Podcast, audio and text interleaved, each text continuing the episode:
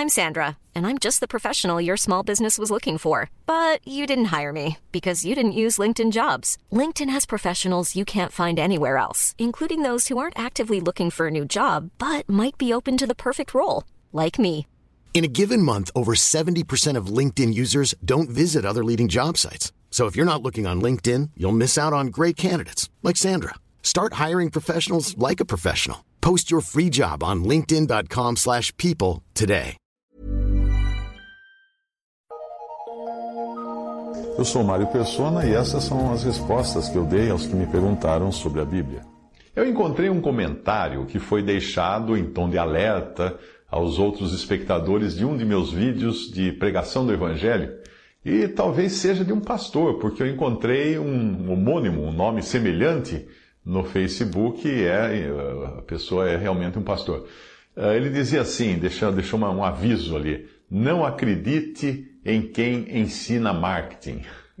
É interessante a ideia, né? Uh, foi bastante indelicada a, a, a, parte que ele fez ali, porque é um, é um vídeo de pregação do Evangelho. É um vídeo que fala das, para as pessoas do amor de Cristo, da salvação que há pela fé em Jesus. E é interessante a ideia que as pessoas fazem de uma disciplina tão ampla quanto o marketing, que só foi codificada no, no, final dos anos 50, início dos 60, mas sempre permeou todas as profissões em todas as eras. O apóstolo Paulo fazia marketing. É, você vai ficar surpreso, mas ele fazia marketing quando ele comercializava suas tendas, quando ele fabricava e vendia suas tendas. Ele observava as necessidades das pessoas, os seus desejos, as suas expectativas, a capacidade de compra delas, o, o, material que existia no mercado, os custos desses materiais. Todo esse processo, ainda que seja feito só mentalmente, é um processo de marketing. E só depois disso ele fabricava suas tendas para que elas tivessem uma boa aceitação no mercado, para que elas fossem resistentes, para que os seus clientes gostassem, indicassem o seu trabalho para outros. Paulo era um fabricante de tendas juntamente com Priscila e Áquila, hum, uma pequena indústria de tendas. O próprio cálculo do preço das suas tendas era o resultado de uma das ferramentas do marketing, que é calcular o preço de uma mercadoria ou de um serviço considerando os custos, o lucro, o mercado, a concorrência e vários outros fatores e várias outras uh, variáveis que existem nesse processo. Isso é um processo de marketing ou mercancia, que o dicionário define como ato, processo ou efeito de mercanciar, de mercadejar. Bom, mas se alguém acha que marketing seja a estratégia de empurrar goela abaixo um produto ou serviço supérfluo, vai ter dificuldade então de entender como é que uma certa mulher chamada Lídia, era vendedora de púrpura, em Atos 16, 14, como ela poderia vender a sua púrpura sem uma mentalidade de marketing. Afinal, a púrpura, que é um corante extraído de moluscos do Mediterrâneo, não servia para nada, não tinha nenhum valor prático, além de deixar coloridos os tecidos, algo perfeitamente dispensável para quem acha que só devemos comprar coisas necessárias, absolutamente necessárias. No entanto, você encontrará na Bíblia a púrpura mencionada desde o começo do livro das ofertas que deviam ser levadas aos sacerdotes pelos hebreus no deserto incluíam púrpura. Ela foi usada também na confecção das cortinas do tabernáculo, que eram coloridas com púrpura, nas vestes sacerdotais, juntamente com diferentes pedras preciosas. E pedras preciosas também não tinham nenhuma necessidade prática, juntamente com a púrpura, além de estética, e evidentemente servirem de figuras das coisas celestiais. As mesmas coisas, púrpura, pérolas, uh, pedras preciosas e outros materiais preciosos, foram utilizados na construção e na decoração do Templo de Jerusalém.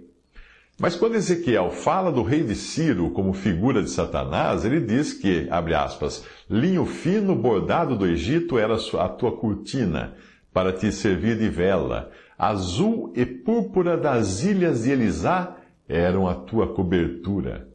Ezequiel 27, 7. Isso mostra que a mesma púrpura que Deus requereu na adoração do Antigo Testamento e era vendida por Lídia no Novo Testamento, para fins estéticos, puramente estéticos, também seria apreciada pelo diabo.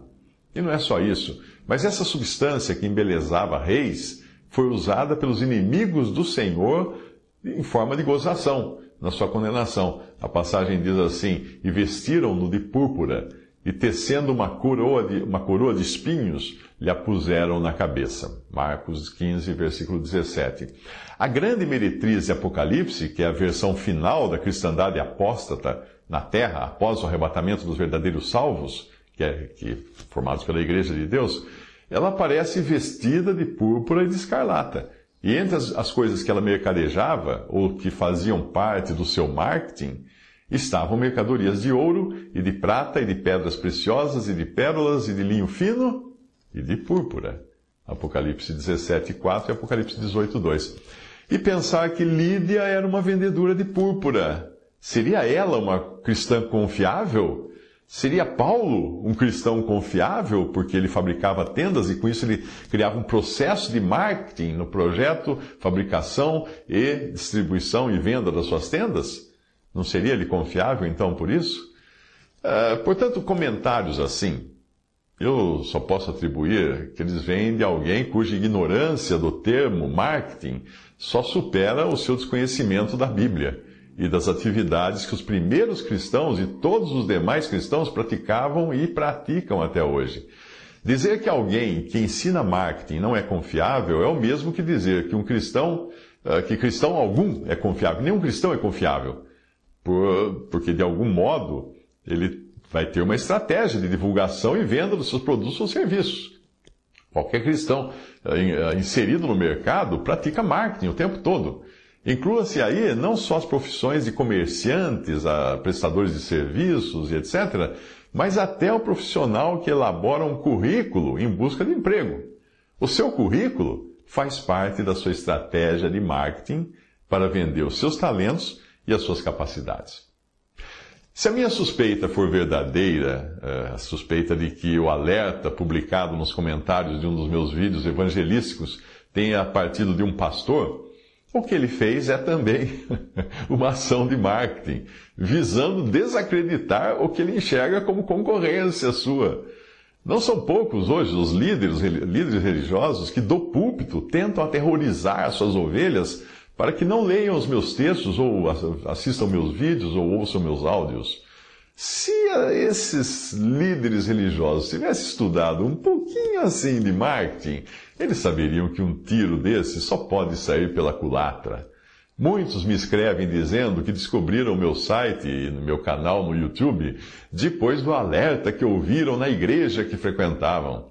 Teve até um que assistiu um vídeo de um ateu falando tão mal de mim que aí despertou a curiosidade, ele quis saber quem era esse monstro.